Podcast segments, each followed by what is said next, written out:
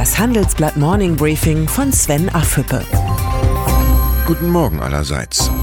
Senegal, Ghana, Nigeria. Auf der aktuellen Afrikareise sind die Bilder von der Flüchtlingskrise 2015 ständiger Begleiter von Kanzlerin Angela Merkel. Bei ihrem Besuch gestern in Ghana hat sie ein neues Verhältnis zu Afrika zur Schicksalsfrage für Europa erklärt.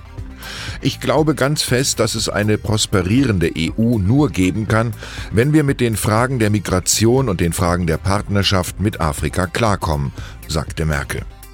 Wahrscheinlich hängt die Zukunft Europas noch von anderen Themen ab. Die Lösung der Flüchtlingsproblematik ist gleichwohl vor allem eine Schicksalsfrage für die Kanzlerin selbst. Obendrein entwickelt sich die Flüchtlingspolitik zum veritablen Bund-Länder-Konflikt. Die Forderung der Länder nach 3 Milliarden Euro Extrazuschüssen für die Jahre 2019 bis 2021 lehnt der Bund entschieden ab. Stattdessen bietet Berlin einen zusätzlichen einmaligen Betrag in Höhe von 435 Millionen Euro für flüchtlingsbezogene Bedarfe im Bereich der Kinderbetreuung, heißt es in einem Schreiben des Bundesfinanzministeriums an die Länder, das dem Handelsblatt vorliegt. Die Botschaft der Länder ist klar, wir schaffen das mit dem Geld des Bundes. Die mehr als 300 Teilnehmer des Handelsblatt Bankengipfels erlebten gestern einen nachdenklichen Bundesfinanzminister. Olaf Scholz sorgt sich nicht nur um die möglichen Folgen eines ungeordneten Brexit, sondern vor allem um die schwachen europäischen Banken. Es sei ein Problem für eine große Volkswirtschaft wie die deutsche und auch für die Europäische Union, dass die Institute nicht die notwendige Größe hätten, um die Wirtschaft zu begleiten. Selbstkritisch räumte er ein, dass Industriepolitik mit Blick auf die Finanzwirtschaft in den letzten Jahren aus der Mode gekommen sei. Das war nicht zum Nutzen unseres Wirtschaftsstandorts, wie eine Industriepolitik im Bankensektor aussehen könnte, verriet Scholz nicht, aber wenigstens hat er die Probleme erkannt so wie Axel Weber. Der ehemalige Bundesbankpräsident und jetzige Verwaltungsratschef der Schweizer Großbank UBS hat auf der Bankentagung die Zögerlichkeit der Europäischen Notenbank kritisiert. Die Europäische Zentralbank ist nicht gerade die mutigste Instanz bei der Normalisierung der Geldpolitik, klagte Weber. Zu einer boomenden Wirtschaft passe keine Negativzinspolitik. So richtig Webers Analyse ist, so wenig wird sie von EZB-Präsident Mario Draghi gehört.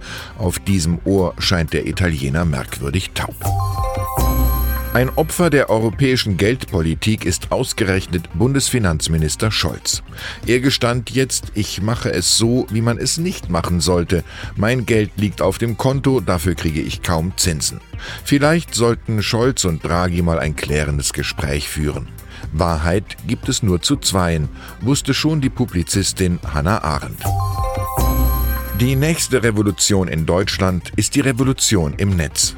So lautet die Handelsblatt-Titelgeschichte über den superschnellen Mobilfunkstandard 5G. Experten rechnen mit neuen Industrien und Dienstleistungen. Die Telekommunikationsunternehmen wittern das große Geschäft und geben Milliarden aus, um eine der begehrten Mobilfunkfrequenzen zu ergattern.